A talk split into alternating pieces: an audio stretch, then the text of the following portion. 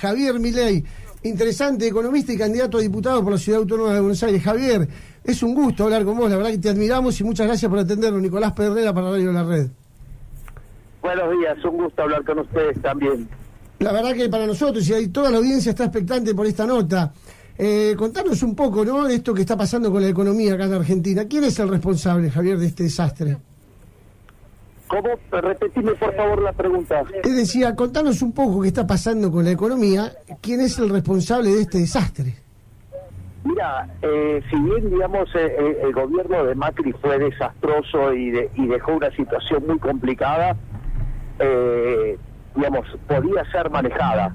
Sin embargo, este gobierno, digamos, en, una total inoperancia e incompetencia, no solo por declarar una cuarentena cavernícola, incumplible, insostenible, sino que además con eh, en, la economía nos están llevando a lo que va a ser la peor crisis económica y social de la historia. La verdad que es terrible. ¿Qué, qué opinas de las medidas que dicen que van a volver a tomar el superministro Guzmán? Mira, digamos, o sea, la verdad es que, digamos, para, para que, primero tenés que tener un programa económico consistente, integral, ¿sí? Eso Argentina no lo tiene, porque lo primero que tiene que cumplir es con la condición de solvencia intertemporal y Argentina no la cumple, ¿sí? Claro. Es decir, Argentina no está en un sendero sostenible, ni siquiera todavía tiene arreglada la deuda con el fondo. El fondo vino y le dijo, miren, vuelvo dentro de un mes porque esto es una payasada, para tengan un plan como la gente. O sea, con lo cual ni siquiera, ¿me entendés? Cumple, digamos, ni siquiera con lo mínimo lo que tiene que ver con la, la, la credibilidad que es tener un programa consistente. Pero además, si vos tuvieras un programa consistente, también deberías tener reputación para que sea creíble. Y, que, y tampoco tiene reputación, la reputación es espantosa. ¿Entendés? O sea, ¿tú le crees a Guzmán si te dice que no de volar, si te dijo que no iba a haber más cepo y a los dos días tenías más cepo?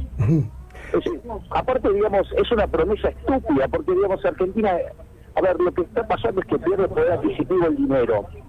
Es decir, porque vos tenés un, un, exceso de oferta de dinero. Entonces, ya sea porque estás emitiendo a lo loco para financiar al fisco, digamos, para financiar el déficit del Banco Central, y además, como si esto fuera poco, tenés un derrumbe de la, de la demanda de dinero y del nivel de actividad económica. Como consecuencia de todo eso, el adquisitivo del peso cae. Entonces, el dólar es un precio más de la economía, entonces todo lo que estás teniendo es que están, digamos, perdiendo valor el peso y esa situación no va a cambiar. No es que van a dejar de tener déficit fiscal, si vamos a caminar a un déficit fiscal primario de 8 puntos del PDI. O sea, el riesgo país está en 1.500 ¿Con qué lo a financiar? Con más impuestos que la gente ya no puede pagar y generar una quiebra generalizada de empresas. Entonces, definitivamente, digamos, o sea, todo lo que te digan, no, digamos, además, o sea, no tiene reputación, no tiene, no tiene consistencia, por lo tanto no es creíble y cualquier cosa que quieras hacer va a terminar generando más impacto negativo en el nivel de actividad económica. Y si van a creer que van a controlar el, problema del dólar con restricciones cavernícolas, cagando a trompadas y a palazos a la gente, también mandando a las policías a, las cuevas, bueno, lo que van a generar son todavía mayores distorsiones en, el, en el mercado de cambios y digamos eso se va a traducir en mayores tasas de interés, mayor caída del nivel de actividad económica, menos empleo, menores salarios federales, y una situación que también va a generar más déficit fiscal y más emisión monetaria. Es un círculo vicioso, o sea, no puede terminar bien. Y, hablando de tú un poco, ya que tenemos pocos minutos, y sobre todo porque tu agenda se te ve por todos lados muy apretada, con esto que están con José Luis Esper, Despertar Argentina, em, recorriendo varios lugares de la provincia, y vos en Capital Federal, Javier, apareció Macri y habló. ¿Qué opinas? Yo te voy a tirar tres o cuatro nombres, vos después decime lo que pensás. Macri tiene todo su pasado por delante. muy buena frase, muy muy muy resumida. ¿Y, ¿Y Fernández? ¿Fernández? Alberto Fernández, su presente lo condena. ¿Cristina Fernández? Cristina, la jefa de la banda. ¿Axel Kisilov? Un ignorante. ¿Rodríguez Larreta? un gusano asqueroso. Y... Un gusano asqueroso, sí. Pero te estoy validando con el lo que dice. ah, estás con José Luis, mandale un saludo. hemos hablado con José Luis acá. Saludo de Radio La Red. Ahí les mando saludos también. Lo escuchamos, lo escuchamos, salió al aire José Luis también. ¿Querés, querés la opinión de, de, de, quién querés dar la opinión, José Luis? No se alcanzó a escuchar, ¿qué dijo? Repetinos. No, no, no, no, que yo, digamos, contesto tranquilo. ¿Cómo? Perdóname. Sí. To- Todo lo que dice Javier está bien, dijo eh, José Luis. Sí, sí, sí. El, el profe es muy condescendiente para conmigo. Bueno, la verdad que hacen un gran equipo. Y a ver, eh, de- desde el espacio liberal que ustedes están construyendo y con mucha fuerza, eh, ¿cuáles son las propuestas? Sabemos que ustedes dicen hay que bajar los impuestos, hay que reducir los empleos públicos. Contanos un poquito sus ideas. Mira, básicamente lo que nosotros consideramos es que Argentina como está es absolutamente inviable. Vos necesitas tres reformas básicas. Una es la reforma del Estado. Digamos, necesitas bajar el gasto público para poder bajar los impuestos. Sí, vos necesitas abrir la, la economía y digamos, y que empecemos a tener una economía que viva del comercio como las economías razonables del mundo, mejorar, digamos, la, la cuestión del mercado laboral, porque vos no puede ser que, digamos, tenés un problema eh, con, con un trabajador y terminás quebrando la empresa, Sí. ¿sí? Y eso, digamos, sería lo que se llama la- las de primera generación. Hola. Sí, sí, te- se escucha, ¿eh? Hola. Y después, bueno, después tendrías reformas de segunda generación, por ejemplo, una que es muy importante es lo que tiene que ver con el régimen de coparticipación federal. Tendrías que eliminarlo e ir como era originalmente de la constitución de Alberti, donde cada uno se hace cargo de lo que gasta. Claro. Eh, Javier, eh, alguno desde aquí está Lorena Rivas conectada, que es una periodista muy interesante que siempre está desde España, y alguno del equipo nuestro, Adriana Pillini, o alguno quiere hacer una pregunta. Sí, Milei, ¿qué tal? Buenos días. Adriana te habla. ¿Qué tal, Adriana? ¿Qué tal? Javier, ¿por qué te enojaste tanto con Nito Artaza? Porque Artaza, Nito Atrasa, en realidad ella es alguien que, que a mí me, conoce. O sea, él fue productor de mi obra de teatro, ¿sí? Y, digamos, cuando eh, yo estaba en Intratables un día, me trató de asesino. ¿Vos cómo lo tomarías? Que alguien que te conoce, que se supone que era tu amigo, que tenía una relación comercial con vos, o sea, eh, te, te diga en vivo asesino. ¿Cómo lo tomarías? Sí, sí, bueno, habló del, de que te tuvieras en cuenta las desigualdades que, que hay en el mundo y te, te enojó mucho por ese lado, ¿no? Por el tema de lo de lo libertario y todo eso, ¿no? No, no, no, no, no está bien, pero digamos, o sea, bueno, podés tratar de asesinar a una persona y, y, y, o sea, es más, No, por supuesto. mis ideas. O sea, digamos, si no ponemos las cosas en blanco y negro, o sea, no, no, no, digamos, o sea, no, no se puede, digamos, medir mi, mi reacción si no consideramos la aberración que dijo ese pelotudo.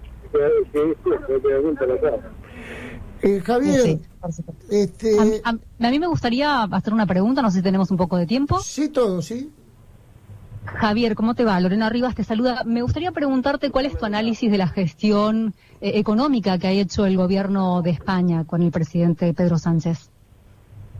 Mira, yo digamos, o sea, no, no hago un seguimiento de, lo que pasa en la economía de España, pero sí tengo claro que están entrando en una situación de copiar, digamos, parecen, digamos, la sucursal europea del chavismo.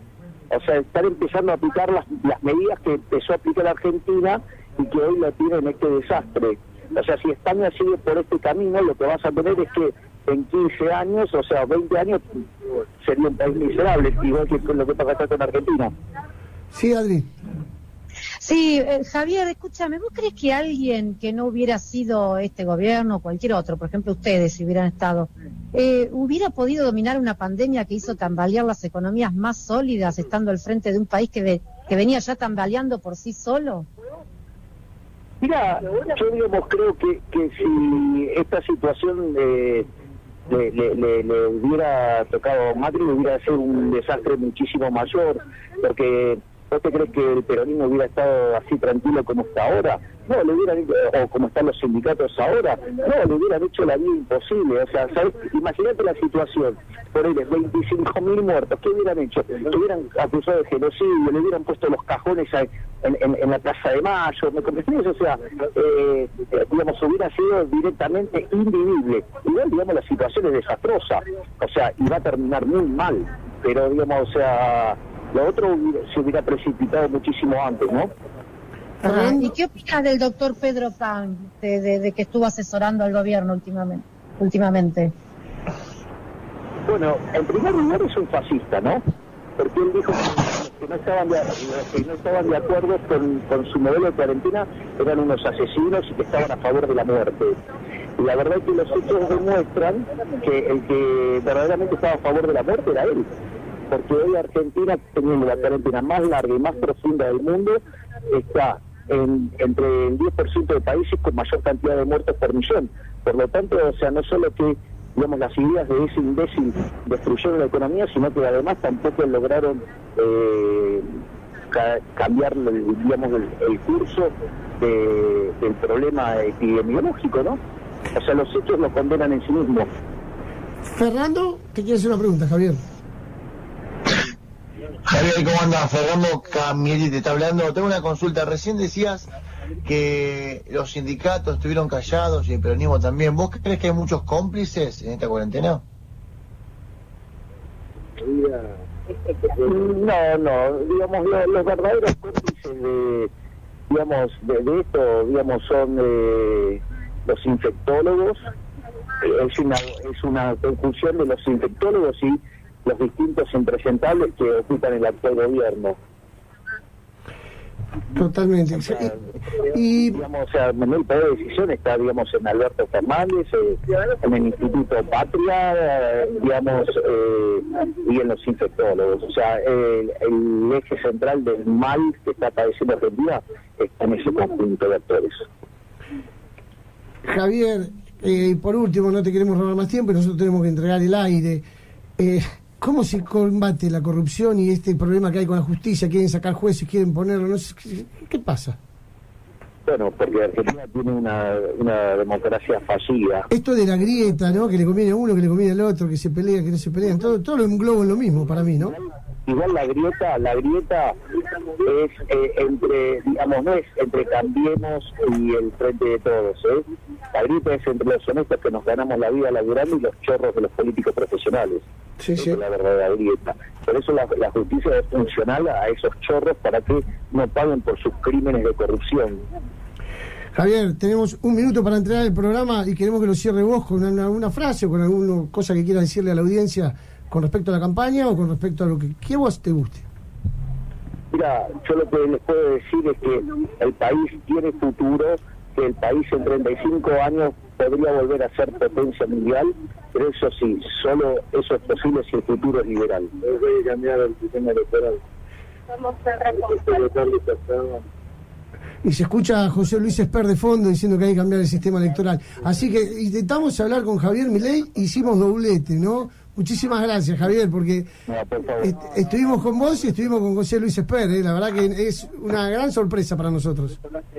Buenísimo, bárbaro, gracias. Hasta luego. Muchísimas gracias para Javier Milei y para José Luis Esper.